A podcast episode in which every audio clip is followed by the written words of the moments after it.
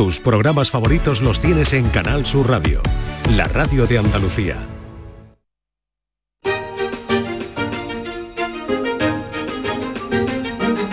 En Canal Sur Radio, Días de Andalucía, con Carmen Rodríguez Garzón.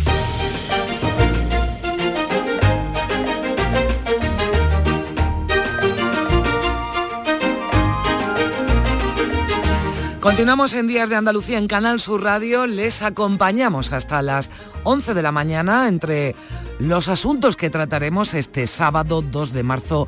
La nueva ley de atención al cliente a la que daba el visto bueno esta semana el Consejo de Ministros y que, entre otras cosas, obliga a las empresas a limitar los tiempos de espera telefónicos a tres minutos. También prohíbe el uso exclusivo de contestadores automáticos y limita el plazo de resolución de reclamaciones a 15 días, algo que vienen reclamando insistentemente las asociaciones de consumidores. Pero será igual de efectiva, de poco efectiva, que la norma que desde hace meses prohíbe las llamadas comerciales no deseadas.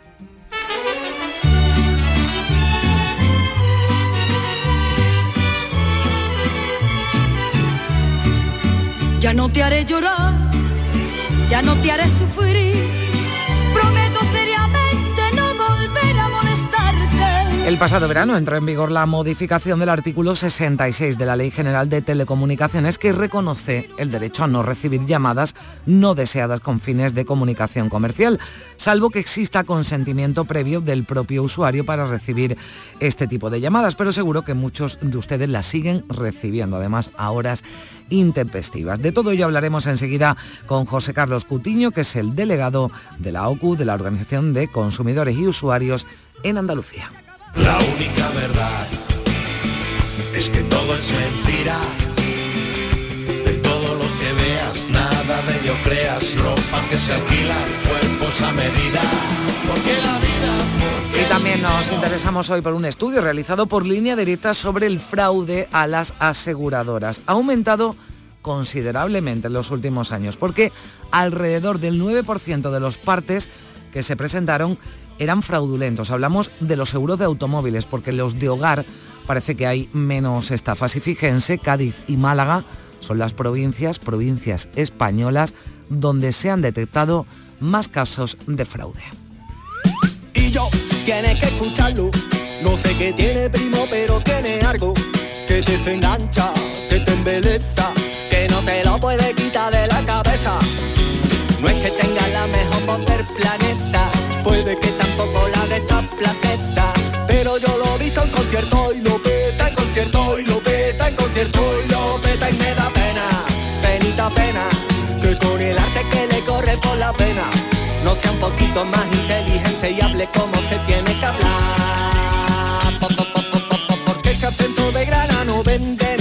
Hablaremos de nuestro acento andaluz o de nuestros acentos andaluces. Un estudio recopila los de 500 pueblos para crear un nuevo atlas sonoro de Andalucía. El filólogo Alfredo Herrero de Aro ha grabado voces en medio millar de municipios de nuestra comunidad que permite distinguir similitudes y diferencias entre ellos. Este mapa sonoro interactivo está ya casi finalizado. Se va a publicar en verano y viene a sustituir al de 1973, que en tan solo estudió acentos de hombres de 230 municipios de Andalucía entre 1953 y 1958. El cielo se dispara en una noche eterna, alaridos de fuego, lenguas en la tierra Venimos hablando del Festival de Cine de Málaga, que ha echado a andar este viernes. Viene cargado de proyecciones, de muchas actividades. Pasarán hoy por aquí los Lagartija Nick, aprovechando que se estrena el documental Generación Lagartija de César Martínez. Y también Uregaciño, como cada sábado, vendrá con anécdotas del mundo del deporte. Y vamos a hablar de entrenadores con mucho genio, con mucho carácter y repasaremos algunas perlas. Luis Enrique, Mourinho, Javier Clemente no van a faltar naturalmente en esa lista. Y para terminar el programa, como broche de oro, llega el disco. La emoción que produce la música es la más honda que provocan las artes. Algo vibra dentro de nosotros sin contención. Es una sensación más poderosa que la contemplación de la belleza o la comprensión de lo inefable. Es molecular y cavernaria. En el ensayo retumba el vacío del público. Volveremos a incidir en la perfección del camino y en su exigencia.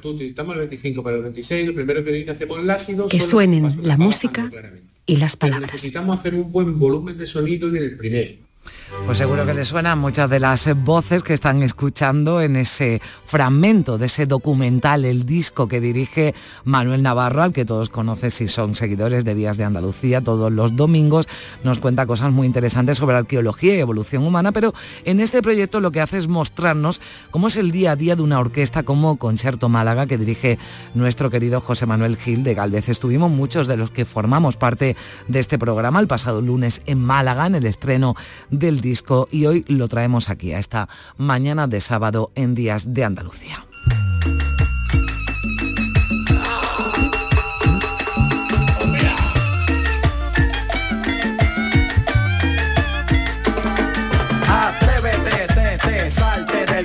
Pues con este y con mucho más nos atrevemos hoy para pasar lo mejor posible la mañana de sábado en la producción de Días de Andalucía. Está María Chamorro y Primi Sanz y hoy gracias a Ana nos echa también una mano Ana Carvajal. En la realización Manolo Fernández y José Manuel Zapico.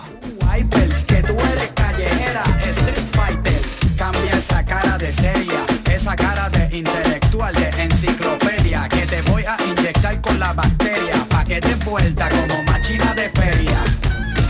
señorita intelectual. Ya sé que tiene el área abdominal que va a explotar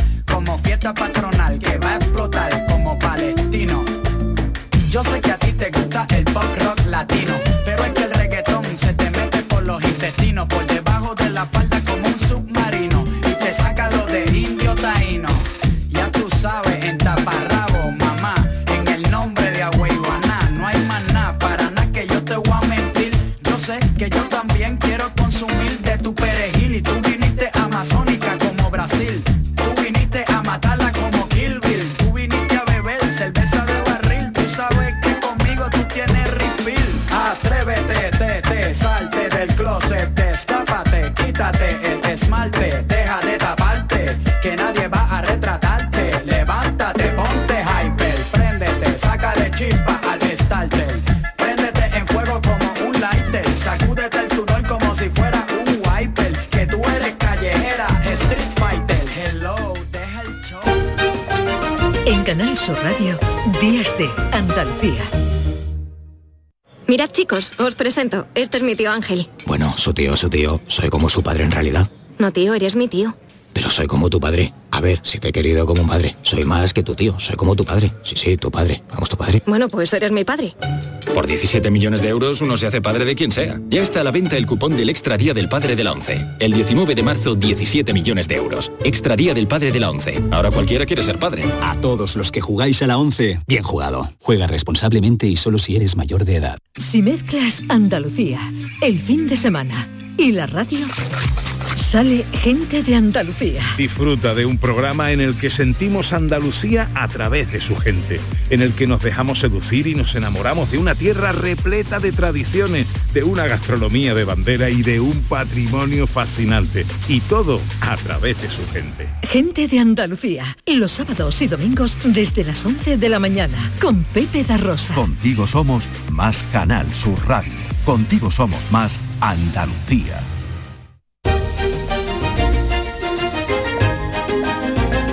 En Canal Sur Radio, Días de Andalucía, con Carmen Rodríguez Garzón.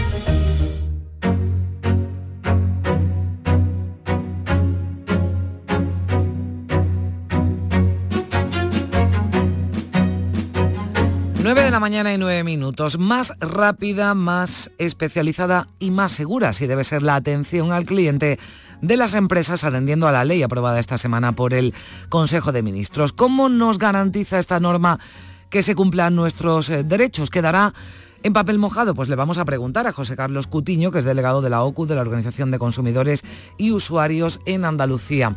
Hola José Carlos, ¿qué tal? Muy buenos días. Hola, buenos días. ¿Qué tal? Bueno, ¿a qué obliga esta ley? Vamos a recordarlo en, en primer lugar. ¿Qué es lo que cambia o debe cambiar a partir de ahora? Bueno, esperemos que llegue a obligar. Eso es lo primero, porque llevamos 10 años detrás de esta ley ¿eh? y varios intentos infructuosos y siempre se ha quedado en el cajón. Para nosotros ya es muy importante simplemente el hecho de que salga adelante la ley de servicios de atención al cliente.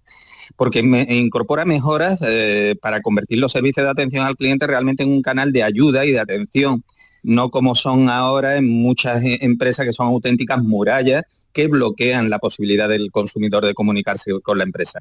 Se va a establecer la obligatoriedad de la atención mm, humana eh, mm. no, a través de robots, algo que ya es bastante, mm. la posibilidad de en la misma llamada recibir la atención y poner una reclamación, a través de un responsable, se va a establecer unos tiempos mínimos eh, o, máximos, perdón, eh, de espera en la llamada de hasta tres minutos, es decir, las llamadas se tienen que contestar en al menos tres minutos.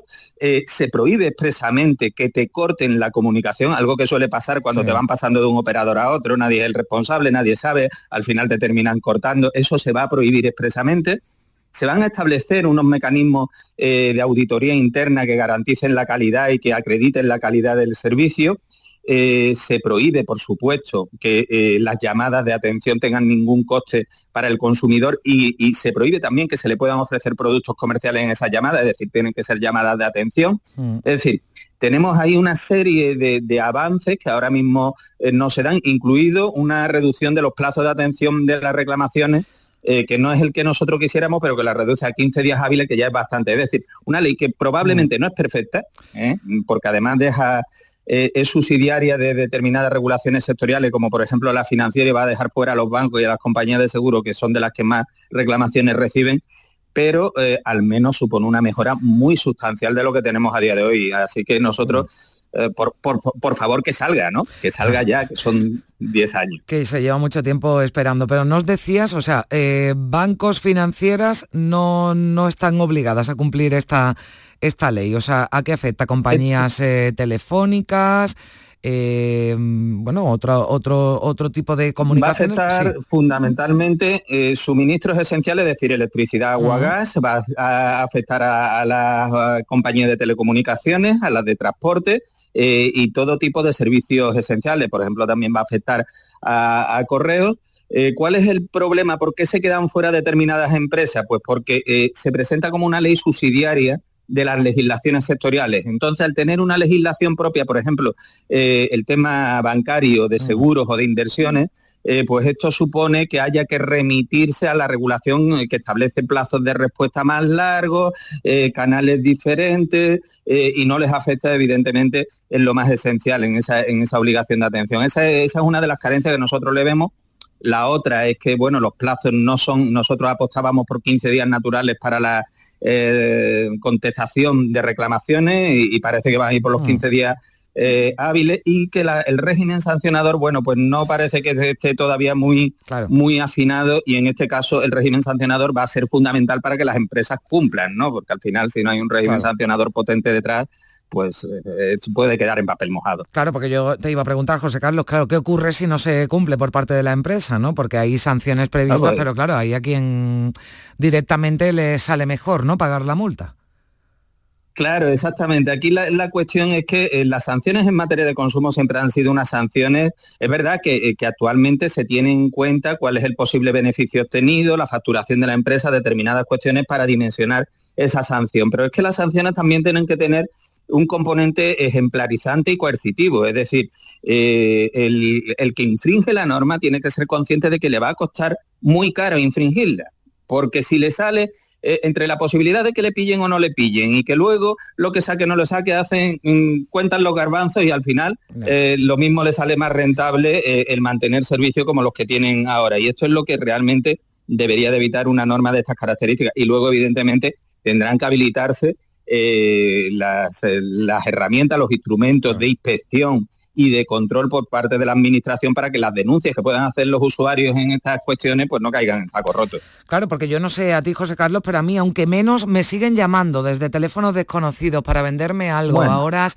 en fin, eh, intempestivas. Esto está prohibido, pero se sigue haciendo. Claro, e, es que tenemos una experiencia importante y nosotros lo advertíamos cuando se lanzaba bombo y platillo en la nueva regulación por la cual se prohibía que te llamaran si tú no lo habías pedido expresamente y tal. Decíamos, ojo, que las normas anteriores también eran buenas y no, y no se están cumpliendo, que había franja horaria donde no te podían llamar y te llaman. Mm. Es decir, este tipo de circunstancias, ahora se supone que una empresa con la que no tienes ninguna relación eh, no te puede llamar y resulta que te llaman diciendo que son de tu empresa eh, y te engañan con el timo de la doble llamada diciéndote que te van a subir los precios para luego llamarte eh, para, o, para que tú autorices a que te llame otra empresa para eh, contratar. es decir, que esto realmente requiere de, un control férreo por parte de la administración y por parte del resto de los operadores. Bueno, pues ahí están las normas, lo que hay que cumplirlas y para cumplirlas, pues como dice, hay que establecer mecanismos de control precisamente para que no caigan en saco roto, para que no se queden en, papel mojado. Bueno, pues eh, ahí están, eh, lo celebramos eh, indudablemente, pero veremos, ¿no? Si finalmente se, cumplen y tenemos una mejor atención, una mejor atención por parte de las empresas. de momento que se apruebe, exactamente. Ya, ha recibido... ya, nos han puesto la zanahoria por delante varias veces. Bueno, pues ya, pues ya veremos si si se aprueba y se aplica ya definitivamente, pues haremos balance también de cómo va funcionando. José Carlos Cutiño, delegado de la OCU en Andalucía, muchísimas gracias por, eh, por estar con nosotros. Muchas gracias, adiós. Gracias a vosotras, un placer.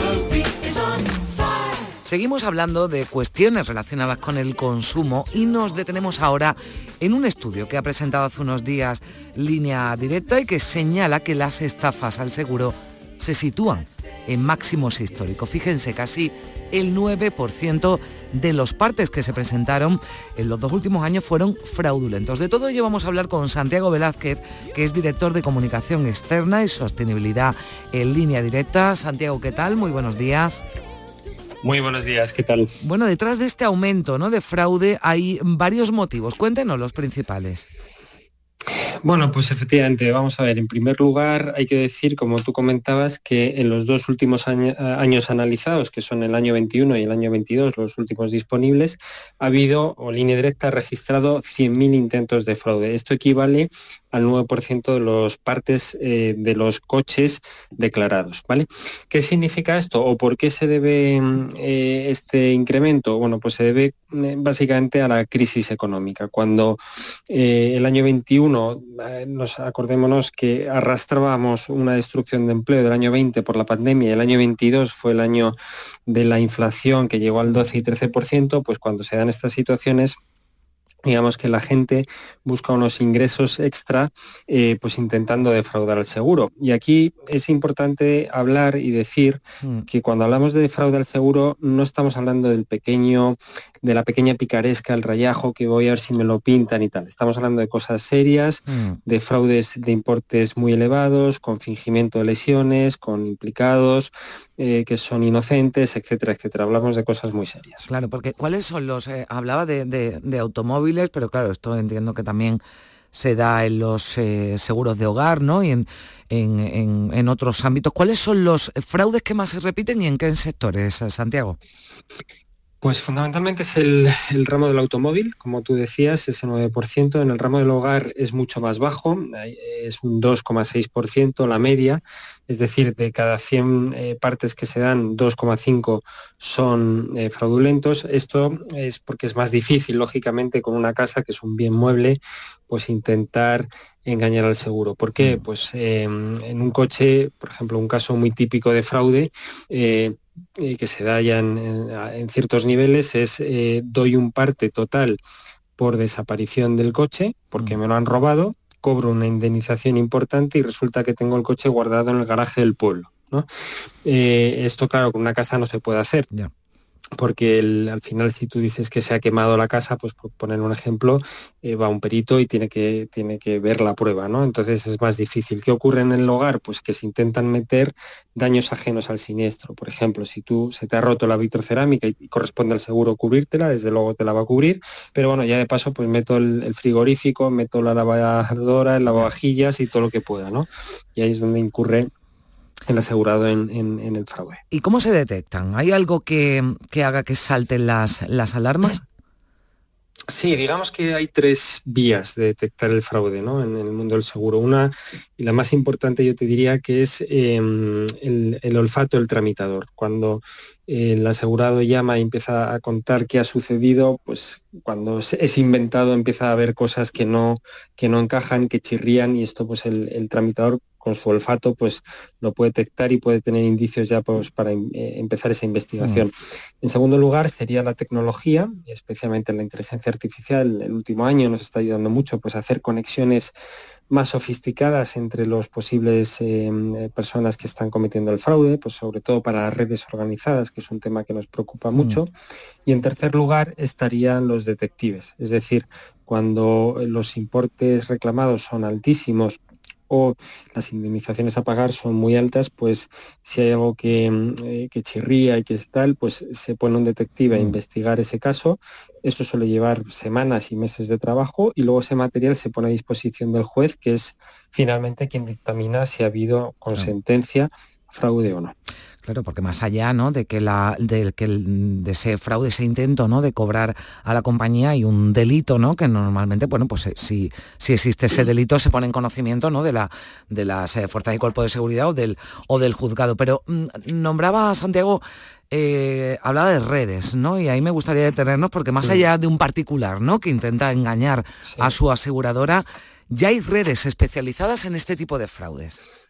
Sí, y hay muchas redes y estas son las que verdaderamente nos preocupan a las aseguradoras y en particular a línea directa porque son redes eh, peligrosas, generalmente vinculadas a otras cuestiones al margen del, del seguro del automóvil, muchas de ellas vinculadas al narcotráfico, donde ponen en riesgo a gente inocente. Eh, son redes eh, o bandas organizadas, lideradas generalmente por dos o tres cabecillas y que actúan de una forma muy sofisticada, que además van cometiendo lo que llamamos carrusel, eh, o sea, fraude carrusel, ¿no? Es decir, hacen una estafa una aseguradora, cobran una indemnización, van a otra aseguradora, cobran, van a otra aseguradora, cobran y así hasta que se les pilla, ¿no?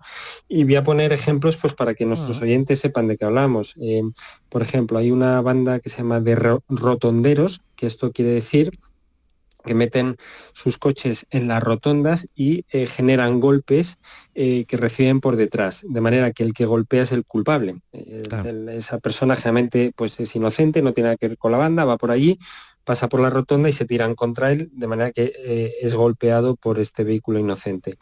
¿Qué ocurre? Pues eh, exigen eh, indemnizaciones, son situaciones violentas, exigen reclamaciones por lesiones corporales, esguinces cervicales, etcétera, todo fingido lógicamente, y esto pues al final lo van haciendo sucesivamente siempre en el, mismo punto con, distintos conductores y cobrando distintas aseguradoras hasta que se les pilla.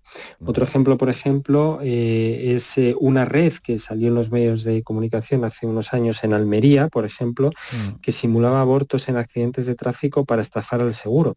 Esto era tremendo, ¿no? Porque cogían a mujeres embarazadas eh, que estaban en situación de, exclusión social o de determinado riesgo, eh, les daban un fármaco para que abortaran, las metían en un coche, se daban un pequeño golpe o las daban un pequeño golpe de tráfico y decían que habían perdido al bebé por culpa del accidente de tráfico. Entonces, claro, imagínate las mm. eh, reclamaciones e indemnizaciones que, exigían a las aseguradoras, pues millonarias, ¿no? Pero aquí más allá de eso, es que ponían en riesgo a estas mujeres eh, con el fin de conseguir dinero, ¿no? Y esto es, pues, por eso te decía que es lo que más nos preocupa. Claro, más, más allá del fraude económico, ¿no? Que estamos hablando de la salud de las personas, de esos golpes, ¿no? En la rotonda, bueno, pues si uno puede sufrir, ¿no? Además alguna, alguna lesión por, por cómo estas redes, ¿no? Provocan esos, esos accidentes. Hay provincias, Santiago, que lideran este barómetro y hay dos andaluzas concretamente que son Cádiz y Málaga. ¿Esto tiene alguna explicación de por qué en algunas provincias hay más que en otras? Bueno, básicamente, vamos a ver, aquí Andalucía pues eh, no sale muy bien parada, digamos, en este barómetro, porque efectivamente Cádiz y Málaga aparecen en el top del ranking con un 11% aproximadamente de intentos de fraude. Luego está Sevilla, Granada, eh, prácticamente en el top 10 también. Luego ya vienen Córdoba, Almería, Jaén y Huelva, que están en la media. ¿no? Eh, motivos, pues yo creo que puede ser lo que hablábamos antes, el tema de crisis económica. También, eh, bueno, pues es, donde vemos que muchas veces correlaciona el, paro ¿no? Con, con, este tipo de indicadores. O sea que, bueno, puede ser, puede ser ahí. También hay que decir que este es el séptimo barómetro que hacemos y que los anteriores, estas provincias, no estaban en el número uno. O sea, es decir, que han, mm. aparecido en este, en este último barómetro, pero los anteriores pues estaban en, las posiciones más de la tabla media. ¿no? Mm. Bueno, pues ya veremos qué dicen los, eh, los siguientes, eh, porque desde luego lo que sí se ha notado es un incremento considerable con respecto a otros barómetros eh, anteriores, con ese 9% de los eh, partes que se presentaron en, los eh, que fueron fraudulentos. Hablamos del sector del, automóvil, pero se da en menos porcentaje, ¿no? Nos decías en el, en el hogar, pero bueno, pues son muchos motivos y con ese mensaje también alertando sobre esas redes que sobre todo y, lo más importante y por encima del dinero ponen en, en peligro ¿no? a muchas personas como ese caso de, Almería con esas mujeres embarazadas. Bueno, pues eh, ha sido un placer, Santiago Velázquez, director de comunicación externa y sostenibilidad en, línea directa. Y bueno, pues hemos puesto aquí encima de la mesa todos esos datos interesantes de, de este barómetro que ha realizado línea directa. Muchísimas gracias por estar con nosotros, Santiago. Buen día. Muchas gracias a vosotros como siempre. Hasta luego. Adiós.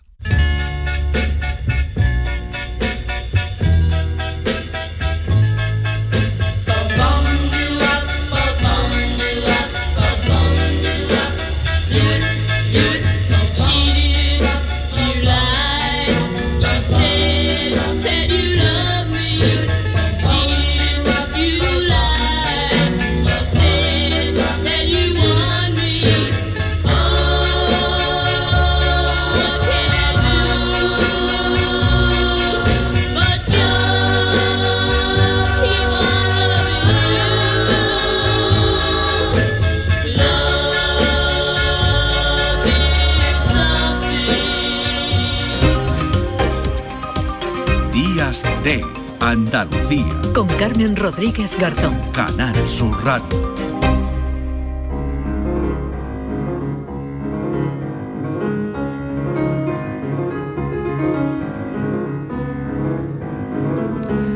de la mañana y 28 minutos. Ya lo anunciábamos al principio que íbamos a hablar del acento andaluz o de los acentos andaluces, porque desde luego no se habla igual en Almería que en Huelva, ni en Granada como en Cádiz, ni siquiera dentro de una misma provincia hay un acento homogéneo. La Universidad de Granada está ya ultimando su atlas lingüístico que recoge todas las variantes porque hay voces de 500 municipios distintos. El anterior mapa sonoro es de 1973, con muestras de 230 pueblos, pero este además de más amplio es interactivo. Alfredo Herrero de Aro es el lingüista de la Universidad de Granada, investigador y creador de este ALA lingüístico interactivo de los acentos de Andalucía. Alfredo, ¿qué tal? Muy buenos días. Hola, buenos días. ¿Qué tal? Bueno, está ya casi listo, ¿no? Este mapa sonoro que, que es una muestra de la riqueza de nuestra tierra, de la variedad, ¿verdad? También en el habla. Ojalá, ojalá estuviera ya casi, casi listo. Es que eh, está más o menos al un cuarto, diría yo. El proyecto son, el proyecto dura cuatro años, desde enero del 2023 hasta diciembre del 2026.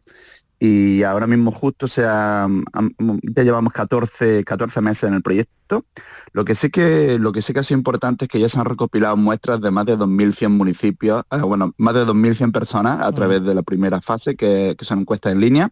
Y ahora lo que tenemos que hacer es pues realizar, ver eh, para qué municipios de, Andalucía nos van y para qué zonas de Andalucía nos van quedando huecos sin, sin, sin mostrar, sin, sin muestras, y tenemos que ir a hacer ahora los, viajes en persona. Pero el, el Atlas se terminará en diciembre del 2026. Bueno, 2026, pero yo creo que ya podemos sacar algunas conclusiones y podemos hablar de ello, ¿vale? Porque cuando decimos o hablan del acento andaluz, eh, no es del todo correcto, ¿no? Hay varios acentos andaluces y en esa eh, diversidad, ¿no? Pero también entiendo que habrá similitudes, ¿no? Algo que, pues, que se dice igual, ¿no? Muy parecido, con muchas similitudes desde Almería, ¿no? Hasta, hasta Cádiz o hasta Huelva.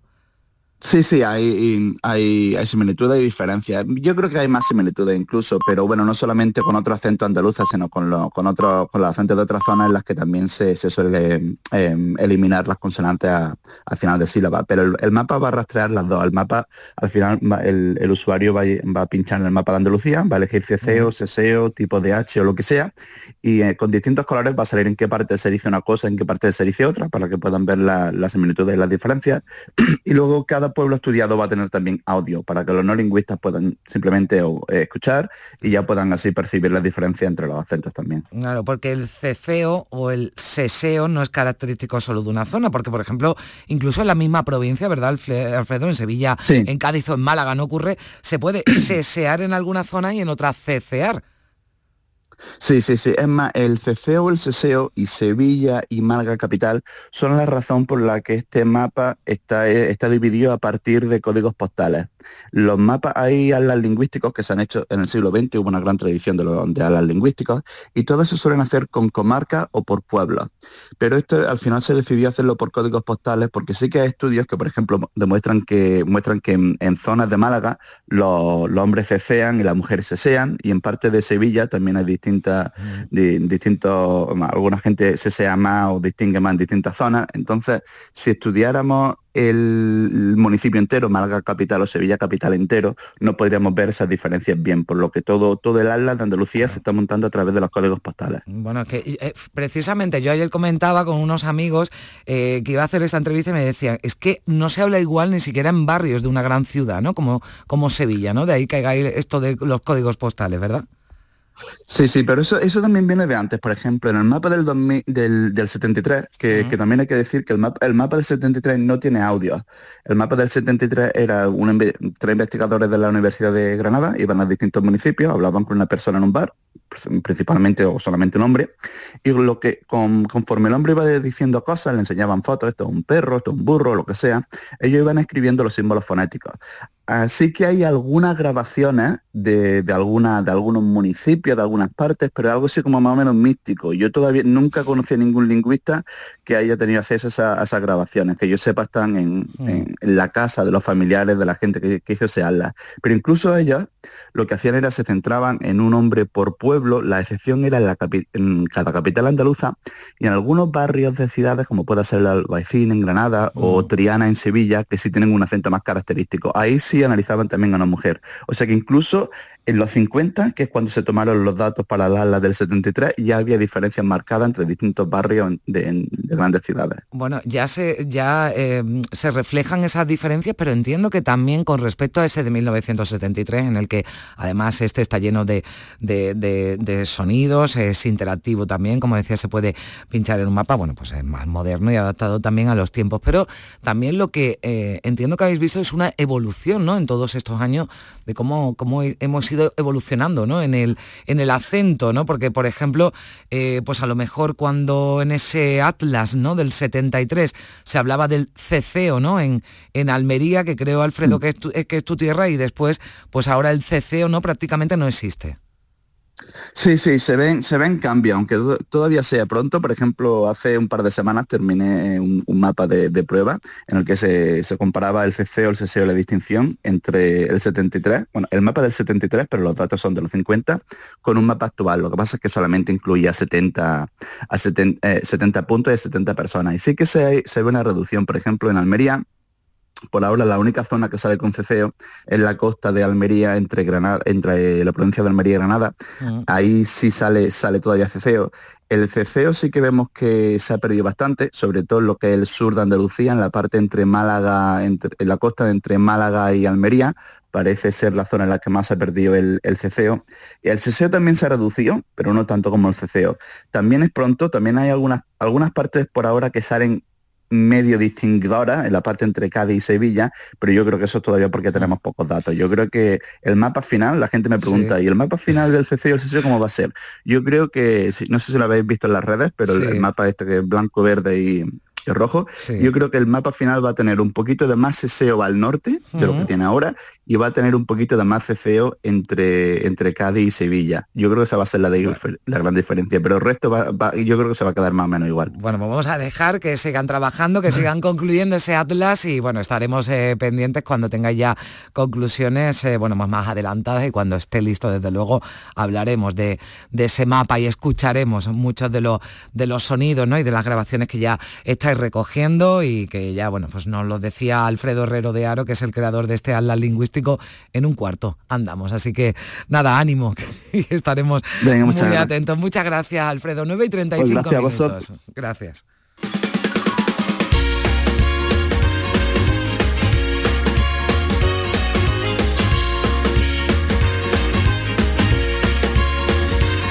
Soy andaluz, se me nota cuando digo, mis ojitos porque echan luz no soy payo ni moro, ni voy a los toros andaluz.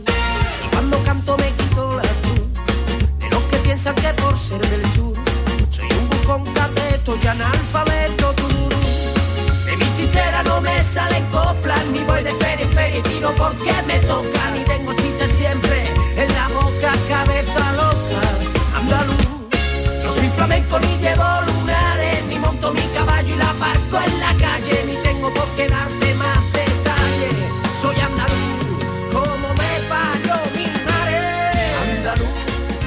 Por favor, que pase don Luis Buñuel a la sala. Me acuerdo de el House Blues, me acuerdo muy bien. Blues es jazz ya, ¿no? blues. Me acuerdo perfectamente del House Blues. Esto era el año 20. Lo que pasa es que llegaban a Zaragoza, llegaba el tempo y el, ritmo llegaba pervertido, la síncopa, por ejemplo.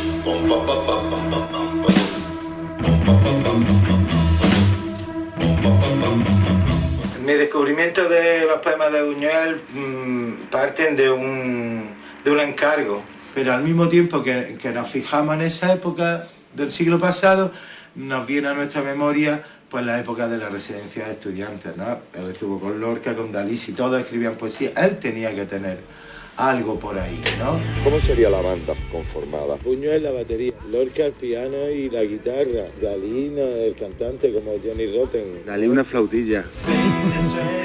Bueno, ya les avanzamos al principio que íbamos a hablar de Generación Lagartija, uno de los documentales que se presenta, se presenta hoy sábado en el Festival de Cine de Málaga fuera de concurso. Primi Sanz, ¿qué tal? Muy buenos días. Hola, buenos días. Lo mejor para despertar este sábado, adentrarnos en el universo lagartija con esta generación lagartija que es otro documental vinculado a esta banda de César Martínez porque ya hizo aquel documental de Eric la importancia de llamarse eh, Ernesto, y la gilipollez, de llamarse Eric. Bueno, tiene una pinta, mm, todavía no lo ha visto nadie, pero tiene una pinta estupendísima. Va a ser uno, una de las presentaciones más esperadas del festival en el mundo documental musical y yo creo que nos va a descubrir o va a descubrir a mucha gente esa vinculación que tienen con la historia y con la cultura de nuestro país lagartijanic. Con la vanguardia, desde luego, y a mí me gustaba, ahora le preguntaremos, ¿no? Ese grupo que han formado ya asignando... me encanta Johnny Rotten.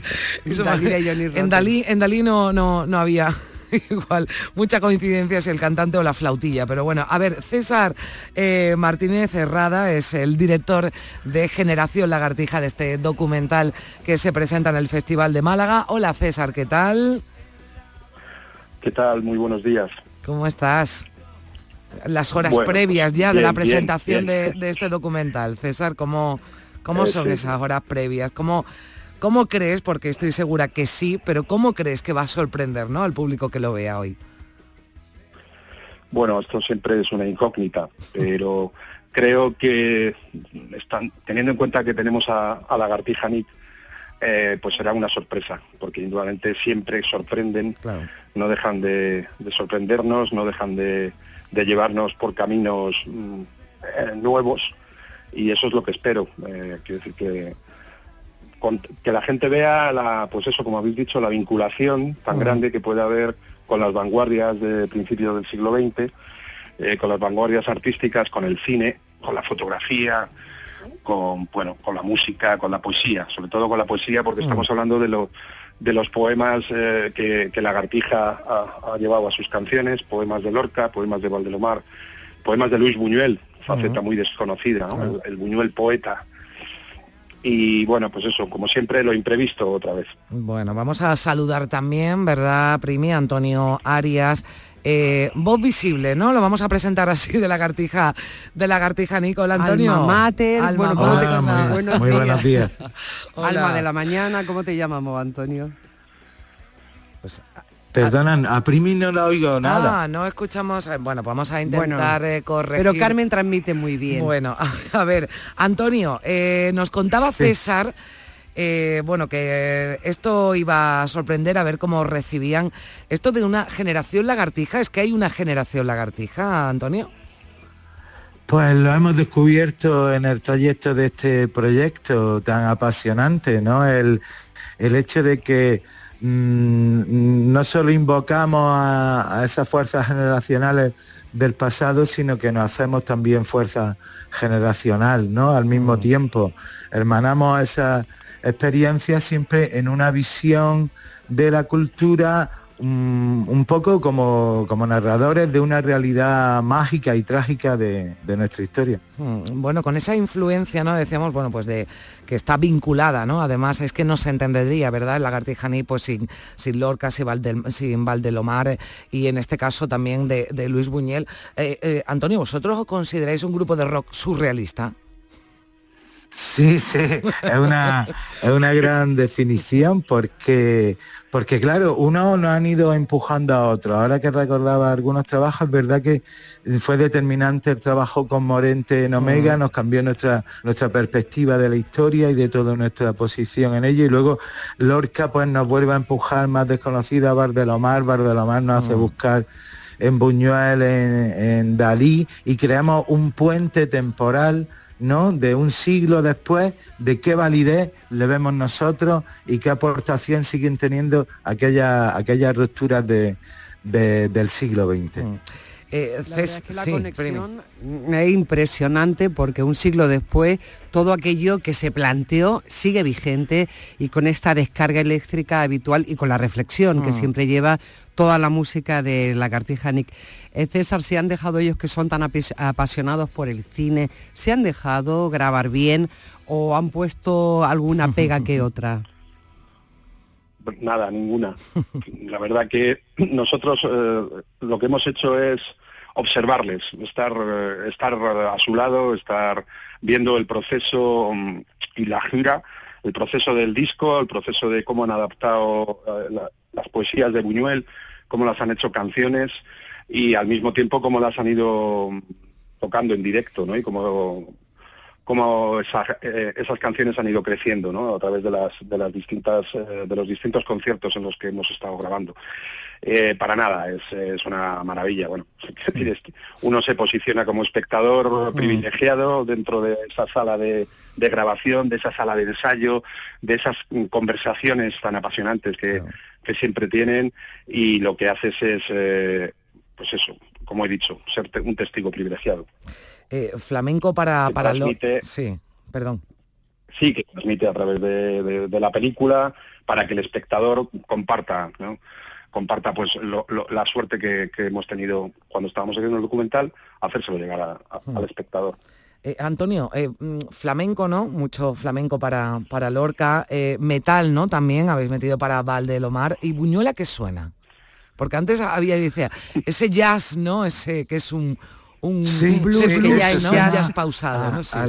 Sí, totalmente. Suena a Charleston, Mm. suena a la música del principio del siglo XX que tanto han influido la, la composición del álbum, ¿no? Canciones como que son nombradas como Limehouse Blues, Mm. todo este tipo de poder recuperar de, de Revelers, que también le gustaban mucho a los grupos vocales estos del años 20 que tanto le gustaban a Dalí, todo eso es lo que nos lo trae, porque también lo trae él con su propia voz, ¿no? Dice, el blues es jazz, ¿no? Pues ya tiene ahí dos elementos, blues y jazz para empezar a trabajar. Y así lo hicimos, fue una suerte que César Martínez estuviese en esa, en esa onda también de querer ver el proceso creativo de un álbum, en el fondo es un concepto muy moderno de, de la película, ¿no? Es, es un work in progress que tampoco sabíamos, ninguno sabía cómo iba a salir aquello cuando rueda el, el primer concierto, o sea que también lleva esa, esa experimentación y ese atrevimiento de,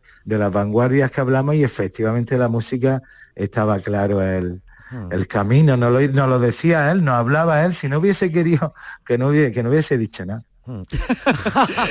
Bueno, César, es que yo creo que es que es único, ¿no? Porque bueno, puede haber otros documentales musicales, hay otros grupos, ¿no? Y vienes además, como decíamos al principio, de ser la importancia de llamarse Ernesto, la gilipollez de llamarse Eric, ¿no? Con, con Eric Jiménez, batería de lagartija de, de los de los planetas. Pero como lagartija como tal, como lagartija ni como tal, no hay nada ni que siquiera se le parezca o se le acerque, ¿verdad? En el panorama musical. Yo ya lo he dicho antes, son únicos, quiero decir, no es que, y no soy fan, ¿eh? que no soy nada fan, en Ah, el ¿no? sentido de, eh, pero Nosotras no, sí. no, no, lo que ocurre es que indudablemente, eh, no, no, no, quiero decir, a entender, entender lo que quiero decir, que no hablo desde la pasión del fan, hablo indudablemente desde la mirada de un cineasta y la mirada de, de una persona que le gusta mucho la música. Eh, entonces, mm, como conocedor del panorama musical eh, nacional y, y casi internacional, eh, Lagartija es un, un grupo único y es un grupo que está siempre, como he dicho antes, es- está en proceso de cambio continuo, ¿no? O sea, es, es muy, sus discos no tienen nada que ver uno con otro, ¿no? Aunque indudablemente hay una identidad, siempre hay una identidad. Entonces, eh, es, es una banda que, pues ya indudablemente cuando, cuando en el Omega rompe y, y- y- y se da a, a conocer a mayor escala, es que no han parado de cambiar cosas, ¿no? No han parado, eh, musicalmente hablando. Y, y bueno, eso es eh, indudablemente un valor muy grande y lo que les hace diferentes, por supuesto. Eh, Antonio, ya para, para ir terminando, bueno, después de, de Buñuel, ¿qué viene? ¿En qué estáis? Cuéntanos. Eh, pues Vaya a sí, salir de- de- en- de la generación o sea, del bueno, es 27. que, Después es de que Buñuel, también ¿con qué nos vas a sorprender? Claro, es que- Claro, es que la- eh, eh, ocurre como en, lo- en los conciertos que, que grabó César, que eh, eh, sigue siendo un trabajo en progreso porque, por ejemplo, la figura de Dalí y Buñuel nos llevan a Raymond Roussel, por ejemplo, que no hemos abordado, pudimos abordarlo al final de la gira, ¿no? Ese, eso, esos continuos descubrimientos, aunque queremos también eh, ser mucho más collage que conceptuales, ¿no? Mm. Así que habrá que habrá que medir bien la- en cómo nos entra y, y- y qué es lo que aportamos nosotros. Otro viaje nuevo, infinito. Bueno, me da a mí que César va a tener eh, material seguro para seguir haciendo documentales. Bueno, que esperamos que sea todo un éxito, que, que seguro que este Generación Lagartija triunfa, se presenta en el Festival de, de Málaga este, este sábado. César Martínez Cerrada, su director Antonio Arias, alma mater de Lagartija Nick. Ha sido un placer, de verdad, y muchísimas gracias por, por dedicarnos estos, estos minutos. Un abrazo muy fuerte para los dos. Un abrazo muy grande. Que noche. vaya muy bien en Málaga en el festival. Adiós, un Primi. Un beso. Hasta dentro un ratito. Venga.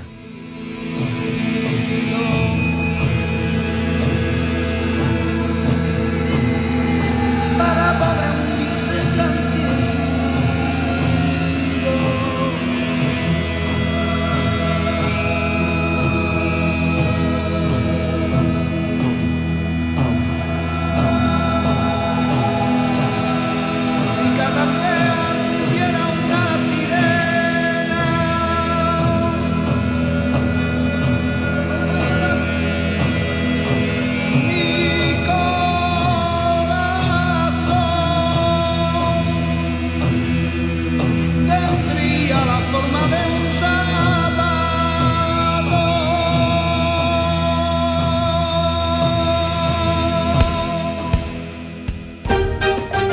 En Canal Sur Radio, Días de Andalucía.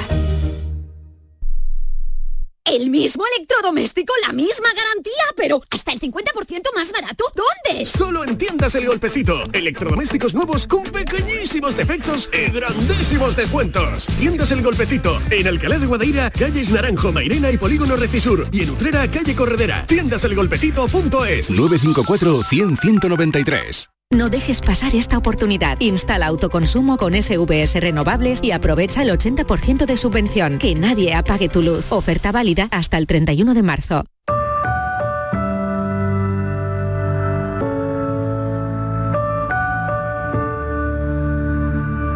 Canal Sur Radio. Las respuestas a tus preguntas están en la noche más hermosa. Historia, ciencia, misterio, crecimiento personal. Un programa fascinante para tus noches del fin de semana. La noche más hermosa. Viernes y sábados con Pilar Muriel. Canal Sur Radio. La radio de Andalucía. Cristina en la red. I've been living on the road, made a buck of my soul. I've been singing stories to the crowd. It's been a while since I've been home. I think about you. En 10 minutos llegaremos a las 10 de la mañana. Recibimos ya a esta hora a Cristina Consuegra. Hola Cristina, ¿qué tal? Muy buenos días. ¿Qué tal? Buenos días, ¿cómo Buenos días, estáis? Bien, esta canción nos viene estupendamente, ¿verdad? Para ese arte de vivir más lento, que es de lo que vamos, de lo que vamos a hablar ahora, aunque bueno, pues tenemos siempre, porque la radio vamos un poquito rápido, tenemos los minutos que tenemos, pero, pero de, de este libro, ¿verdad? Tiene, tiene que ver el invitado que tenemos hoy aquí. Sí, vamos a hablar con uno de los dos autores del arte de vivir más lento, José Mendiola, que es un ensayo que además es muy radiofónico porque en la radio, los quienes trabajamos o colaboramos en, en este medio eh, tan longevo y que tan resistente, pues tiene mantiene una relación muy singular con el tiempo, ¿no? Sí. Y, y sobre esto va el arte de vivir más lento, el movernos de esos espacios que nos han dicho, oye, tienes que estar todo el rato corriendo, tienes que estar todo el rato produciendo, tienes que relacionarte con las personas de manera efímera.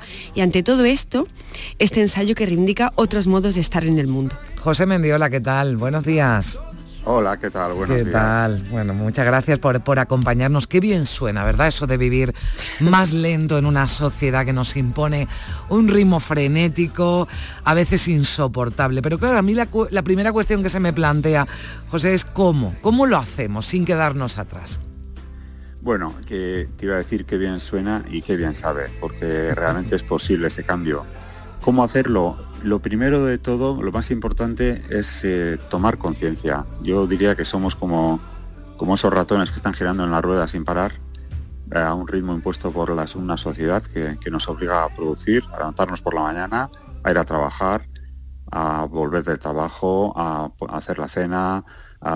vivimos como nuestro, nuestro programa está ya programado, nuestro software está programado, y entonces el primer salto, la primera gran medida es ser conscientes de que se puede salir de ahí. Ellos están haciendo un recorrido por este ensayo que hablan desde las herencias que recibimos, ¿no? Esas inercias más que herencias, ¿no?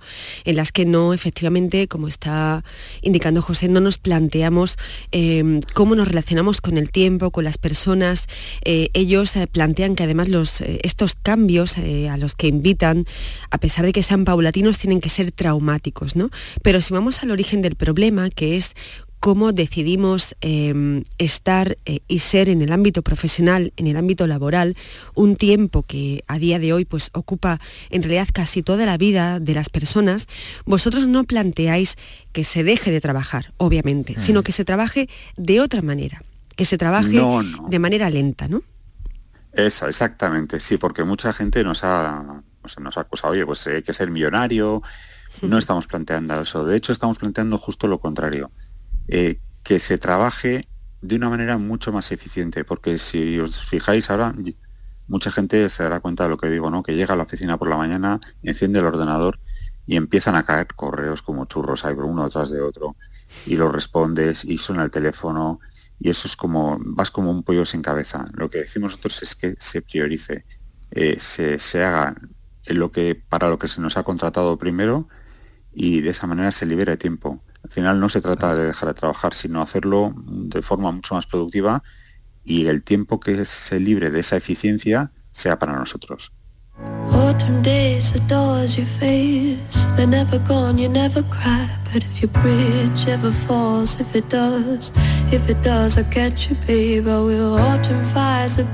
Se trata, ¿verdad, José, de priorizar, ¿no? Pero de aburrirse también, porque asociamos el aburrimiento a algo negativo, pero vosotros lo reivindicáis en este ensayo. Sí, sí, yo recuerdo de, pequeño, yo me aburría y me da muchísima rabia. Yo puedo estar en casa y decir, pero ahora qué hago? No tener nada que hacer. Y ahora aburrirse es un auténtico lujo, es un privilegio. Estamos tan bombardeados con el móvil, con... Eh, ayer precisamente estábamos nosotros en Málaga, invitados por Cristina, y estábamos en una terraza mirando eh, las vistas preciosas de la ciudad, del mar, y dijimos, pero qué maravilla, pero es que podemos estar aquí todo el día lo que reivindicamos en el libro es eso, una vez que realizas tus tareas, tu trabajo de una forma eficiente, permitirte el lujo de apagar todo, contemplar y aburrirte. Eso es el gran, privilegio. Apagar todo, incluso el móvil, ¿no? Y no tener la necesidad de tener Sobre todo el móvil. Sobre todo el móvil. Cristina. Yo voy a leer un fragmento de, de este ensayo. Dice, desconocemos cuál es la razón que nos hace elegir a una determinada persona como amiga algo nos une a ella en un momento de nuestra vida. Su conversación, sus ideas, la alegría que nos transmite, o quizás a su voz o su apariencia física. Algo hace que él o ella y tú permanezcáis unidos y os aportéis bienestar el uno al otro. ¿Siempre? No. Aunque hay amigos para siempre, no todos lo son. Tú cambias, ellos cambian o cambian las circunstancias. Sin embargo, solemos tener miedo a esas rupturas y nos agarramos a lo conocido creyendo que si salimos nuestra vida va a ser peor. A mí la parte que me parece más interesante, porque es la más compleja, la más complicada de, abordar desde, desde el ámbito personal, desde lo público y lo privado en realidad, es cómo decidimos relacionarnos, eh, José. El otro día lo comentábamos los tres, ¿no? Em, en este decidir cómo como nos relacionamos entre nosotros, Ana, Ana González, la, otra autora de este ensayo, ella decía que mm, eh, tenemos que ser muy conscientes de cómo tratamos a, las otras personas y que el mm. cuidado al prójimo ¿no? era, era esencial. Pero también el cuidado de uno y de una, ¿no? En las relaciones que vamos estableciendo a lo largo de nuestra vida, que como bien indicáis, no tienen por qué ser eh, permanentes o, para toda la vida, ¿no? Sino que deben consistir, en unos vínculos que le proporcionen bienestar a, ambas partes.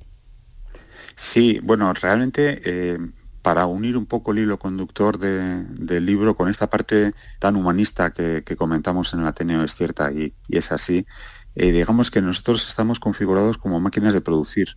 El mm. sistema nos, nos ha deshumanizado. Entonces, eh, y hasta el punto en el libro comenzamos con dos rupturas físicas, ¿no? En mi caso física, en mi caso, y, una crisis eh, personal en la de Ana. entonces, lo que, lo que reivindicamos es mirar a los ojos al ser humano, rodearte de gente que te aporte, pero mucho más importante todavía, eliminar de tu entorno directo y afectivo a la gente que te resta. Y esto no es fácil, porque muchas veces esas personas pues, pueden estar en el entorno de tu familia, o amigos que creías que eran amigos, o compañeros de trabajo que creías que eran, que eran amigos. Pero esa parte es fundamental, porque de alguna manera también en esta revolución, entre comillas, que planteamos, eh, lo, que, lo que reivindicamos es eh, querernos, querernos, empezar a querernos. Una rapidita que me dice la jefa. Eh, ¿En qué consiste la calma, el sosiego, José? Hablamos continuamente de la calma, el silencio, el sosiego. ¿Qué es el sosiego para ti? Bueno, para mí el sosiego es, eh, apagar todos los...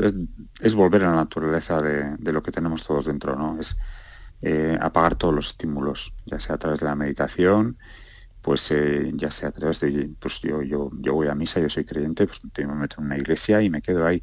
Es encontrar ese entorno en el cual tú estás eh, tranquilamente con, contigo, con tu respiración, nada más. Y es ahí cuando empiezas a, escuchar esa vocecita que tienes dentro que te dice, tengo miedo, tengo prisa, eh, tengo inquietud, tengo... Hay que volver a ser esos niños que éramos antes que lo que hacíamos era pedir lo que queríamos mm. y sin un tipo de filtros ni, ni imposición de la sociedad. Bueno, volver a ser un niño, con eso no, nos quedamos eh, para aburrirnos también. Que, nada, yo decía rapidito un poco en tono de broma a Cristina, precisamente porque estábamos hablando del, arte de vivir más lento. Lo que pasa es que aquí en la radio lo que, lo que manda, bueno, pues eh, también es el, tiempo, ¿no? Y las señales horarias, porque llega el boletín y ahí lo tenemos que, que cumplir. Pero me ha encantado, me ha encantado escucharte, José Mendiola, coautor del arte de, vivir más lento a mí me ha dado una paz escuchar a José tiene ese tono. Bueno bueno que, en fin qué tranquilidad. Nos quedamos tranquilas porque todavía nos queda mucho de lo que hablar. Bueno Cristina no te vayas muy lejos que después, no no me quedo aquí me quedo aquí que acaba de llegar alguien importante a la pecera oh, ¿eh? muchísimos muchísimos importantes hoy. José Mendiola gracias. Buen día. gracias a gracias a Cristina. Hasta luego. Llegamos a las 10 de la mañana en unos segunditos y como decimos boletín informativo y continuamos aquí en de Andalucía en Canal Sur Radio.